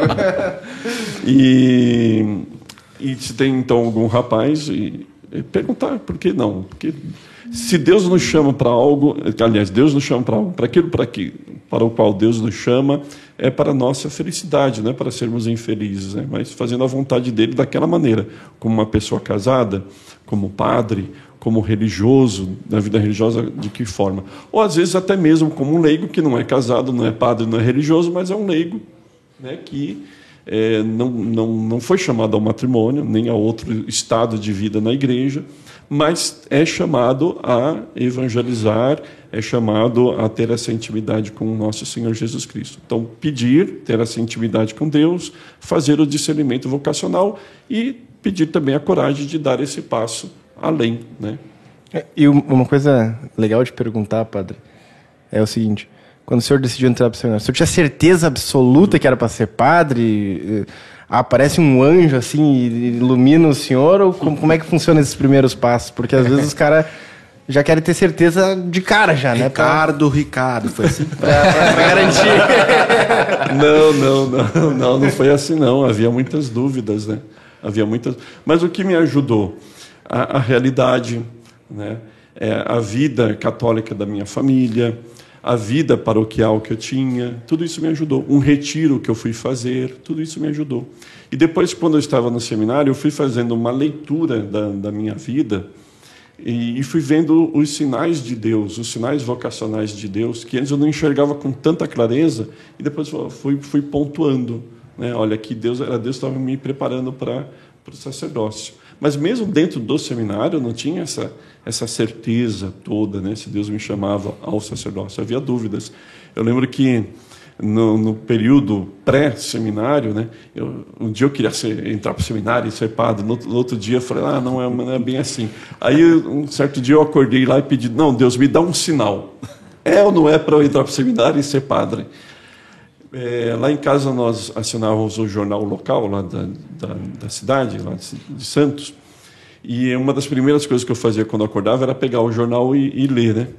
Então eu peguei o jornal naquele dia, no, no dia que eu acordei e fiz essa, essa oração breve, e estava lá na primeira capa uma foto dos seminaristas da época. Na Ah. capa do jornal. Que isso. E uma, Sinal impresso. e uma matéria de página inteira né, sobre o seminário. E no finalzinho, se você quiser ser padre, liga para o seminário e tal, tal. Aí eu liguei, liguei lá para quem atendeu foi o reitor. Aí desliguei depois o telefone, a gente combinou um dia e horário para eu ir lá. Quando eu desliguei, eu falei assim: Meu Deus, o que que foi que eu fiz?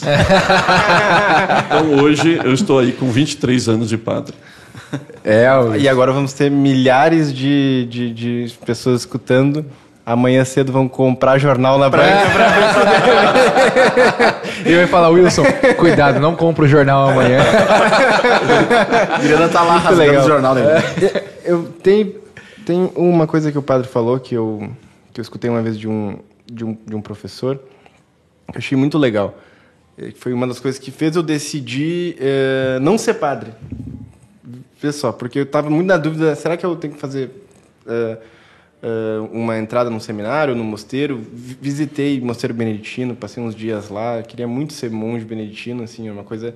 Aí passei uns dias lá, eu pensei, cara, não sei, não. Não é tanto. Acho que eu sou um pouquinho mais mais, ver. dinâmico. eu Não vou ver tanto vir jogo do passar uns Grêmio, dias- eu vim passar. Hoje seria bom ser monge, né? Pra não ver o jogo do Grêmio. Mas, o- o- eu pensava assim, não, cara, sete dias tá legal, mas imagina 70, né? 70, se- que, acho que talvez isso aqui não é pra mim e tal. E aí eu não tinha certeza.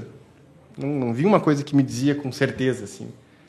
E aí te- teve uma aula de um, de um professor que eu vi que ele dizia assim, olha, certeza, sim, clara, de que foi Deus mesmo querendo isso daqui, só os grandes santos têm numas, numas fases mais avançadas da vida espiritual. No começo, você, você não vai ter.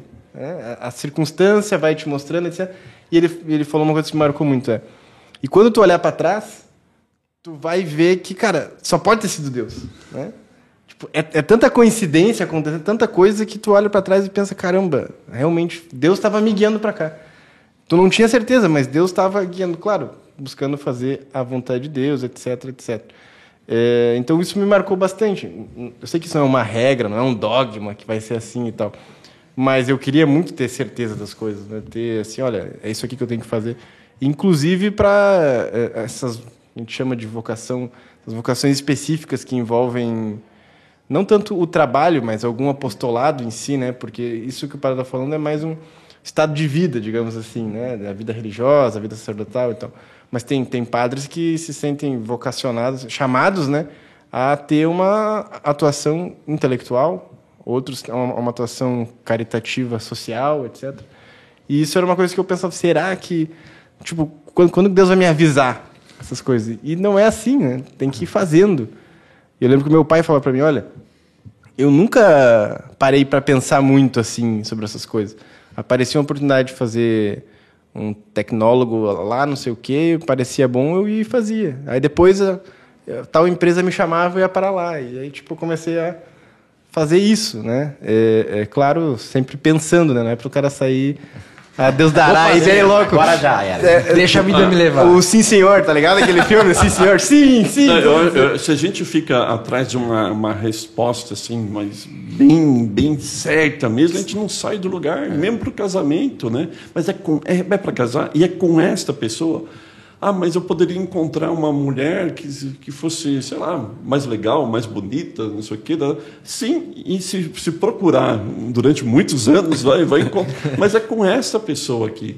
Aí você se determina. Um- Uma coisa importante, a determinação. Eu me determino para aquilo. Eu vou. Não dá para ficar passando a vida inteira procurando uma resposta ali de 100% certa, né? E quando determina, marca a data, né, padre? Marca a data. Ah, começo, meio, fim do ano. É. Corneta ao vivo aqui, né? Não, mas Mudando de assunto. deixa, deixa eu só fazer um adendo aqui, que é uma coisa bem interessante. Eu passei um bom tempo também nesse mesmo pensamento, assim, como eu tenho certeza, como eu tenho certeza. Até que um dia eu decidi fazer o oposto. Eu falei, cara, na verdade eu não vou ter certeza de nada. Então eu vou só pedir todos os dias para que Deus me, me guie de alguma forma. Eu não sei como, porque ele, ele sabe.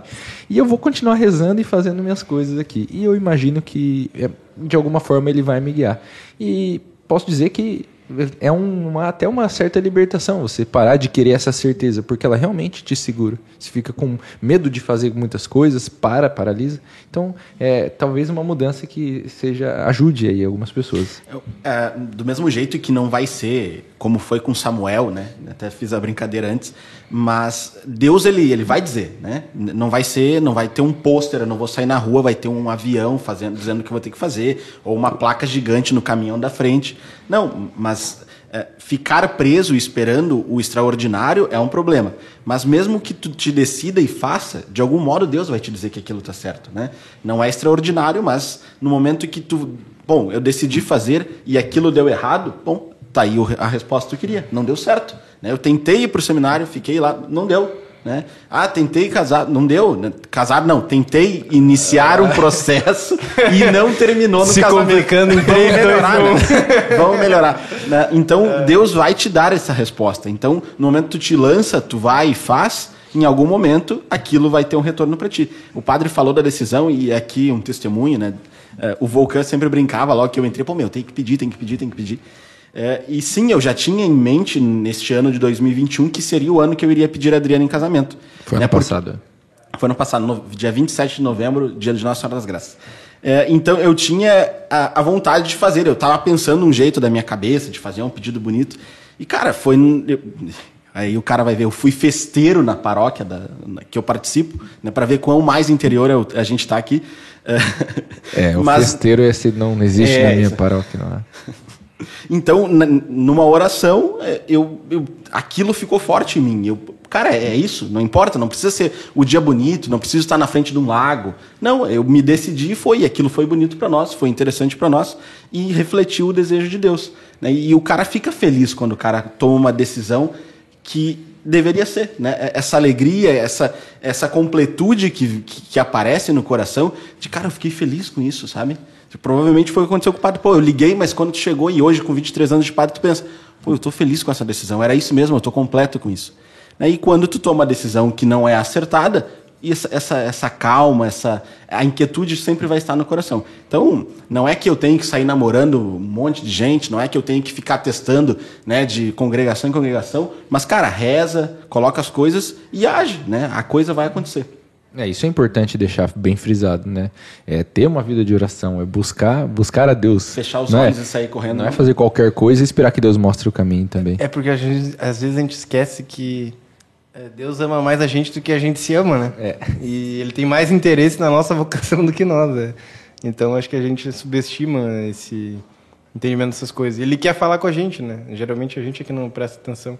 Só que às vezes a gente fica esperando uma iluminação, uma, Ouvir de falar, ou verdade. pega a Bíblia e fica abrindo lá pra ver se, tipo, o cara. Eu até tinha um padre que brincava assim, cara, é óbvio que se abrir a Bíblia, Deus vai falar contigo, pô, é a Bíblia. Tudo ali fala contigo, né? Então é evidente. Mas Deus também fala por, por acontecimentos, por coisas, né? São Tomás fala isso. Deus não fala só por palavras. A gente, é, às vezes, tem, tem fatos, tem coisas que acontecem. Às vezes é um jornal. né? Eu queria também trazer um ponto aqui que eu fiquei pensando ao longo do, dessa nossa conversa, é que uma das coisas que me ajudou desde o começo foi pegar os livros dos santos mesmo. A gente já falou várias vezes disso aqui, mas é, particularmente, por exemplo, quando eu, eu li a biografia de São José, que a gente publicou aqui, né, a Vida e Glória de São José, foi é, ver o exemplo e ver aquilo que o, o autor dizia sobre São José e começar a enxergar o que São José fez, foi São José, afinal de contas, é, aquilo me, me influenciou muito nas minhas tomadas de decisão, no meu comportamento, no meu comportamento dentro de casa com a minha esposa, no meu comportamento no trabalho. E eu queria perguntar para vocês aí, para os três aqui, pode começar quem quiser aí, é, que santos, todo mundo aqui é devoto de algum santo, mas como é que foi isso para vocês? Que, como que vocês isso, vocês encontraram algum santo de devoção logo no começo e como isso ajudou? Como ajudou isso, aprender com os ensinamentos desse santo ou mesmo com a vida dele? Quem, quiser começar. Aí. O padre tem a primazia. Se ele quiser passar, ninguém vai ser o. Ninguém vai do sair na frente do padre, né? Tá de sacanagem. Eu, eu gosto assim de dois santos diferentes no estilo. Um é São Bento, porque a vida monástica também, assim como o Júnior foi fazer um discernimento, eu não fui fazer um discernimento, mas já passei alguns dias em alguns mosteiros. ela me atrai de alguma forma, né? O silêncio, a oração, a liturgia. Eu gosto da vida monástica. Então, São Bento, apesar de ele ter só um escrito bem curto, né, que são as regras, depois São Gregório faz o comentário, é, eu, eu tenho assim como um, um santo de, de apreço, né? E as lutas dele, né, os combates dele contra as tentações foram várias, inclusive dentro da própria vida monástica de um primeiro mosteiro onde o chamaram para para ser o pai lá do mosteiro, né? E o outro Santo Inácio de Loyola, mais moderno, um outro estilo, mas a conversão dele e o estilo militar, né? É uma, coisa que eu quis ser, que eu pensei em ser, né, antes de, de pensar no, no, sacerdócio, foi ser militar, né? Então eu gosto desse estilão militar, né? e Santo Inácio ele tinha sido um militar e não só por isso, mas ele também nos brindou com os exercícios espirituais. E boa parte dos retiros que eu fiz na minha, no meu tempo de seminarista foi com jesuítas foram exercícios espirituais. Nunca fiz um de 30 dias, mas eu fiz aos pedaços, né? Sete dias, depois outros sete dias, outros sete dias. Fiz curso com alguns jesuítas a respeito dos exercícios espirituais, que é um, um modo de aplicar né, os exercícios dos, que os militares fazem né, para o combate para aplicar para a vida espiritual, né? A gente se exercitar para o combate espiritual e procurar fazer a vontade de Deus, optar pela bandeira de Cristo, né? Fazer o discernimento e optar pela pela bandeira de nosso Senhor Jesus Cristo. Então esses dois santos, é, eu tenho muito apreço por eles, né? Gosto do, do de, são estilos diferentes, mas eu, eu procuro pautar a minha vida cristã, claro, sempre baseado em nosso Senhor Jesus Cristo, mas com o exemplo deles.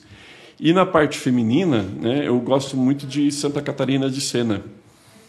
Eu gostei demais de, de ter lido o livro é, da MBC sobre Santa Catarina de Sena. Não sabia de muitas coisas da vida dela, já tinha estado em Siena, na Itália, e vi que é uma mulher também de muita jovenzinha, né, mas de muita muita determinação, né, muita coragem também, inclusive de fazer correções a, a, a papas, né? e a mística dela, né? É, esse amor a, aos, aos doentes, a vida de oração, a vida austera. O que puxa para a austeridade eu gosto. Muito bem. E aí, Júnior, vamos na ordem aí, então. Não, se o padre falasse Santa Teresa no final, eu diria só assino embaixo do que o padre falou e acabou, sabe? Porque tá explicado que eu gosto tanto do padre, não sabe? É. Os mesmos santos que eu, tá ligado? É, então, São Bento, assim, é um, um santo que meu pai era devoto e sempre gostei dessa disciplina, esse hora e labora, né? Esse, esse modo de organizar. A regra foi um livro que me marcou. Inclusive, nós já publicamos aqui na MBC uma regra de São Bento, né? É, é, que é um, um, livro chamado como Carta Magna, né? Ou seja, alguns livros a igreja fala que, olha, não é como a Bíblia, que é diretamente inspirada pelo Espírito Santo, mas chegou perto, é semi-inspirada, eles falam assim, né? Então, algumas obras são tidas como carta magna da, da igreja. Então, a regra de São Bento é uma delas, uma teológica é outra, etc. Então, é, a regra de São Bento me marcou bastante, né? Várias frases, a forma como ele fala aquela dureza, né? Porque o cara às vezes tá meio molenga assim, tá meio pusilânime, né? Uhum. E, e aí São Bento naquela figura imponente. Até quando eu fui, eu tive a graça de ir em 2016 em Monte Cassino, né? No túmulo de São Bento. Foi uma das experiências mais marcantes da minha vida, assim, né? Porque é, é, inclusive é o lugar onde está o maior pedaço da cruz de Cristo aí em Monte Cassino. E, e, cara, é um santo que eu realmente sou muito devoto. Eu queria ter sido monge beneditino. Às vezes, até no começo, a minha esposa brincava assim: a nossa casa não é um mosteiro, Júnior. Não tenta botar a liturgia das horas aqui e tal. Mas é uma coisa que sempre gostei de breviar, essas coisas aradas, assim, né?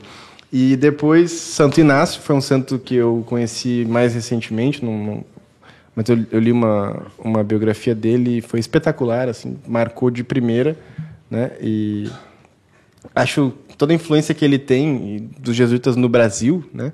Coisa muito, muito forte. Junto com um filho de Santa Nação, José de Anchieta, para mim, é muito importante para para minha vida. E Santa Teresa, né? Porque é, a minha irmã entrou pro Carmelo. Inclusive, uma história engraçada. Ela vai me matar que eu vou contar, mas, cara, isso saiu no jornal. Né? Ela não vai ver esse podcast. Né? Não tem problema. Quem estiver vendo, não contem para minha irmã, tá bom? Só isso que eu peço. Mas quando ela estava pensando em ser carmelita, a gente estava indo para a JMJ do Rio, né? E aí ela pediu para Deus que queria um sinal de Deus. Se ela deveria ser carmelita. Para alguns, Deus não, não fala nada e a vida vai acontecendo, que é o meu caso. Para outros, Deus manda um jornal. Para minha irmã, ele deu uma forçadinha, assim, né? Então, quando o, o, passa ali o papamóvel, a minha mãe disse assim, ó, vou te dar o chimarrão aqui, tu alcança pro Papa que ele vai pegar. E, tal. e dito e feito, né? O Papa parou o papamóvel, tomou o chimarrão. Nossa, a gente, quando a gente voltou da jornada, tinha vários jornais na porta da nossa casa querendo entrevistar minha irmã, não sei o quê. E daí ela falou, bom, pediu... depois ela contou que pediu um sinal, né? E falou, caramba, eh, São Pedro olhou para mim, ou seja, o Papa é. pegou algo meu, ou seja, é, realmente eu tenho que me dedicar à eu igreja, acho. né? eu queria um sinal, eu falei, caramba, isso que é um sinal. E mudou muita coisa na minha vida depois que ela entrou pro Carmelo pela influência carmelitana ali, né, que se tem.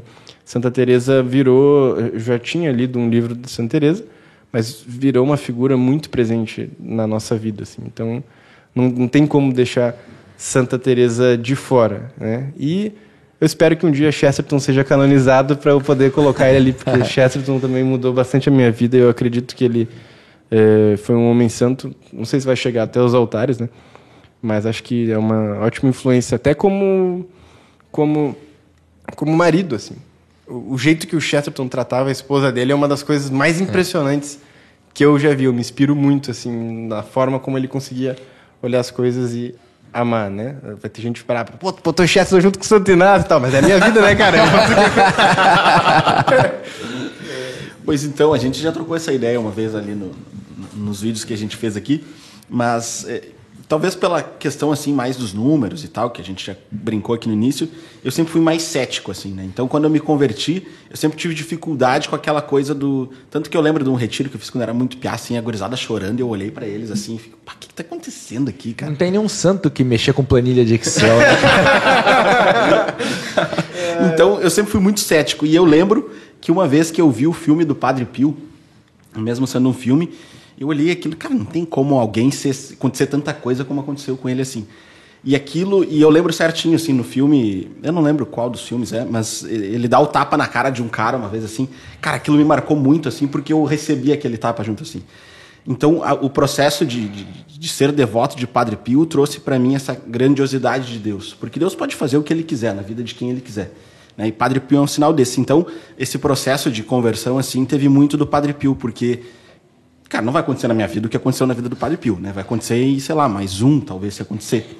Então, isso me tocou muito. Então, cara, desde sempre, muito devoto de Padre Pio mesmo. E, ultimamente, assim, eu falei que sou cético, eu vou citar dois, assim, que é, é diferente, que é a Santa Teresa d'Ávila, assim. Mas eu acho que é mais por conta da regra, né? Eu lembro que, bem no início, eu lia as moradas do Castelo Interior e eu, que isso, cara, não tem como.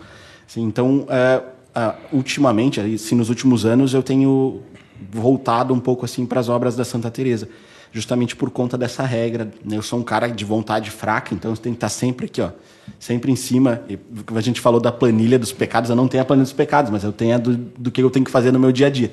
Então eu necessito disso. Se eu não tiver desse modo, as coisas não acontecem para mim. Eu deixo para depois, eu, enfim. Então acho que Santa Teresa vem nesse nesse auxílio assim.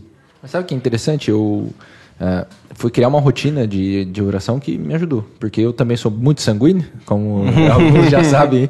É, se eu não tivesse colocado as coisas organizado no meu dia a dia, eu não conseguiria, eu não daria conta de fazer. Eu teria muita soberba, ela ia crescer ainda mais em mim e eu ia deixar a ah, preguiçinha no trabalho não tem, mas para fazer uma oração ali sempre tem. E é interessante porque eu São José foi o primeiro santo ali que, que me, me marcou quando eu me converti. Quando eu comecei a olhar para a vida de São José e observar tudo que ele de fato fez, ele, ele parece como uma figura assim silenciosa, de certa forma, nos evangelhos, né? Pouco, pouco a gente pensa sobre ele, muitas vezes, mas quando eu li o Vida e Glórias foi realmente uma mudança muito grande. E um segundo santo para mim que é, eu tento ler com frequência, porque o primeiro livro dele que eu li é, influenciou muito na minha vida de oração é o Santo Afonso, porque o livro da oração esse foi o, primeiro livrinho que eu li ali, junto com o livro do Admirável Segredo do Santíssimo Rosário, eu até falei num outro podcast sobre isso, que eu falei, nossa, tá aqui, ele me deu um manual aqui de como fazer a coisa. E, e depois eu fui lendo as coisas dele, eu li um livro de Santo Afonso que chama Instrução aos Católicos, e, e, foi muito marcante porque ele apresenta as coisas naquela teologia, naquele do cagaço, né? Que o Junior sempre fala. E aquilo me marcou muito. E eu falei, nossa, tá aqui um, um santo para eu buscar informação, porque ele vai me mostrar sem medo nenhum, com a dureza que eu preciso para ouvir também, porque eu também é, minha vontade é fraca, cara. Eu, me deixa, uhum. eu me deixo assim é, levar então pegar um santo que ele te puxa e ele fica te mostrando o tempo todo aquela verdade ali ajuda demais. Mas enfim, pode falar. Eu só queria aproveitar a deixa que ele deu, né, para fazer um, uma coisa que o chefe vai ficar muito feliz e orgulhoso de nós. Provavelmente esse filme do Padre Pio deve estar tá na Lumine, né, cara? tá sim, tá então, sim. Então fica a dica aí pro pessoal que não assinou a Lumine ainda e tal, né? Que o cara tá. Os é. caras estão citando o livro da concorrência, a gente tem que falar do nosso Com produto, certeza, né? com certeza. Bom, mas é. Eu, a gente está chegando ao fim aqui, eu queria ver se, Padre, o senhor tem algum comentário final, algum tema, alguma coisa que a gente não abordou aqui que o senhor acha importante para quem está se convertendo ou quem está nessa caminhada, buscando amadurecer? Já me perguntaram lá na caixinha de perguntas se é obrigatório fazer parte de algum grupo, algum movimento, alguma pastoral, algum apostolado na igreja. Né?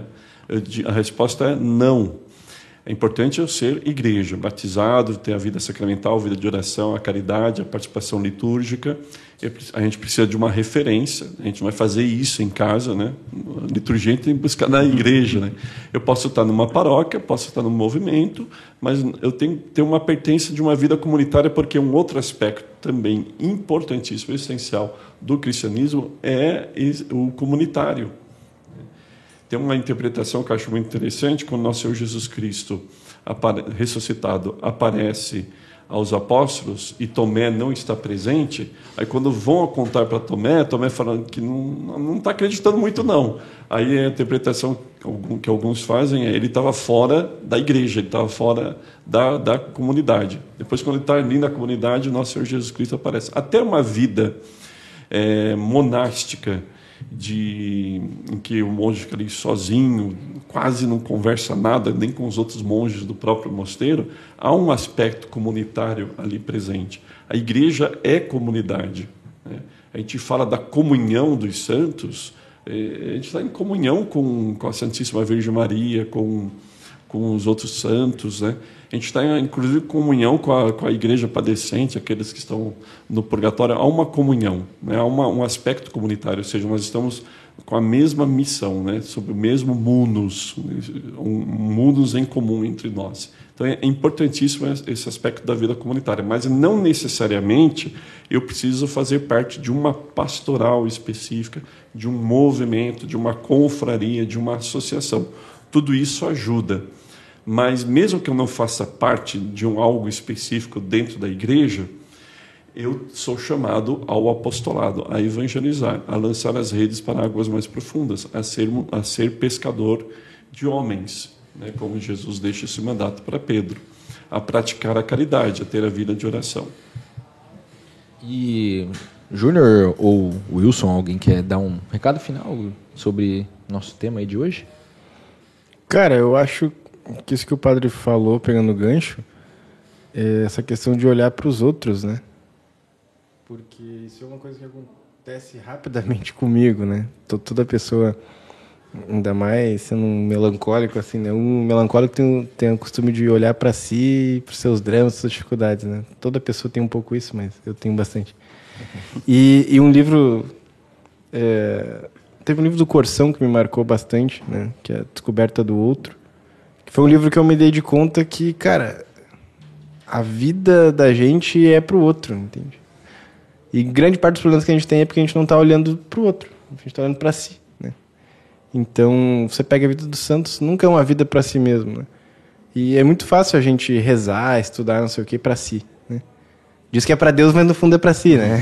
É. isso é muito fácil de, de acontecer. E quando você coloca isso como, como, como dom, como serviço, né? Às vezes a gente até não curte os, os temas, os, os termos que eh, se usa, né, em muitos lugar, lugares pastorais, tal, termos de servir aos irmãos, alguns termos assim nos irritam, é meio clichê parece, mas na realidade, né, é, cristianismo é serviço, assim, é entrega de si, né.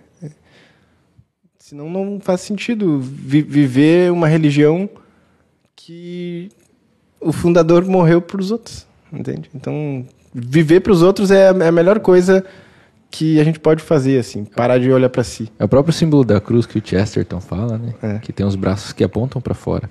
É. Então, é, eu acho que seria isso daí, assim. E deixar mais uma vez um abraço pro padre aí, espero que nos visite mais vezes.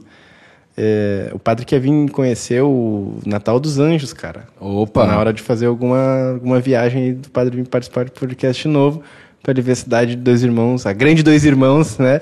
Iluminada aí. Porque não precisa nem pagar hotel, né? Tem casa de É, pô, tem, tem, oh, tem casa. Vai ter casa então sua também, Wilson? Vai vir é. morar em Dois Irmãos depois de casar? É. ah, legal. Mas é isso aí, pô. Foi uma honra estar ao lado de Wilson, o, Wilson nosso, Tavares, o, o, nosso craque camisa 11 que não foi no jogo, mas na revanche ele já prometeu que vai, né? Mas ele já fez uma tabela mostrando as habilidades de cada jogador. É, isso aí. uh, o recadinho final, uh, eu acho que juntando assim a questão do serviço e da, da comunidade, né, eu trago, acho que um sacramento que a gente falou aqui, mas ele por ser um sacramento que se repete, né, e, e, e é fruto do doar-se de Cristo, que a comunhão ela é um bom, né, é, estar apto à comunhão nos faz nos tornar cada vez mais santos, né? Acho que é bom sempre ter os cuidados, né, para que a gente possa ir comungar. Nós precisamos estar uh, em dia, né, com, com, com as nossas confissões. Então, isso nos traz movimento, porque, cara, se eu quero todo domingo, né, comer do corpo de Cristo, eu preciso durante a semana estar bem, eu preciso estar com a minha confissão em dia, então eu preciso estar rezando. Então isso faz com que a nossa roda né, gire de melhor forma pra, em busca da santidade. Então, estejam prontos, tentem, né? E aí, pessoal que está se convertendo, o que, que eu preciso para poder chegar, o que, que eu preciso para poder estar na missa e poder comungar, porque eu acho que com certeza isso vai fazer bem. E é um prazer estar com, dividindo a mesa aqui com o senhor, o padre, ele acompanho, então é um prazerzão mesmo, e claro, com os dois aqui, que são os parceria aqui da. Eu acabei de perceber que até a camisa do Wilson é de tabela, né? É, tem que ser usada. Bom, é, é porque não tinha uma verde. Se tivesse, ele pegava uma verde. Bom, então eu queria agradecer aí o Wilson pela primeira participação. Muito bem, inclusive, grande contratação para o nosso é, podcast aqui, o Wilson Tavares. Bem desenvolta, né? É, o, o, menino é bom mesmo, um catequista de adultos aí. A gente vê que ele. Ainda bem que temos o Wilson como catequista de adultos. É, Júnior, obrigado mais uma vez por estar aqui conosco no nosso podcast. É sempre um grande prazer. Tamo junto. E, padre, de novo, que grande honra, que grande alegria. E com certeza o traremos de volta, quem sabe para o Natal dos Anjos. Olha, a gente ainda está bem longe do Natal, mas poderia até ser para outros, outros eventos e outros momentos aí. Mas muito obrigado, padre, pela sua presença. Obrigado pelo convite, obrigado por ter participado desse podcast e particularmente ao Wilson, né, primeira vez. Obrigado, Elton Júnior. Obrigado ao Matheus Basso também, viu? E ao Lauro. Matheus Baso, que gostaria muito de estar aqui, mas é, então infelizmente fica aí. É. Não, não deu certo, mas. Está quase para ter o seu filho também. Então... O chefe está em nossos corações. Com certeza. e a você que ainda não é assinante da minha biblioteca católica, vai ter um link aqui na descrição desse vídeo. Assine, são grandes tesouros da tradição católica que entregamos todos os meses nas casas de milhares de famílias espalhadas pelo Brasil. Então venha fazer parte do nosso clube também e nos vemos no próximo episódio aí. Um grande abraço e até lá.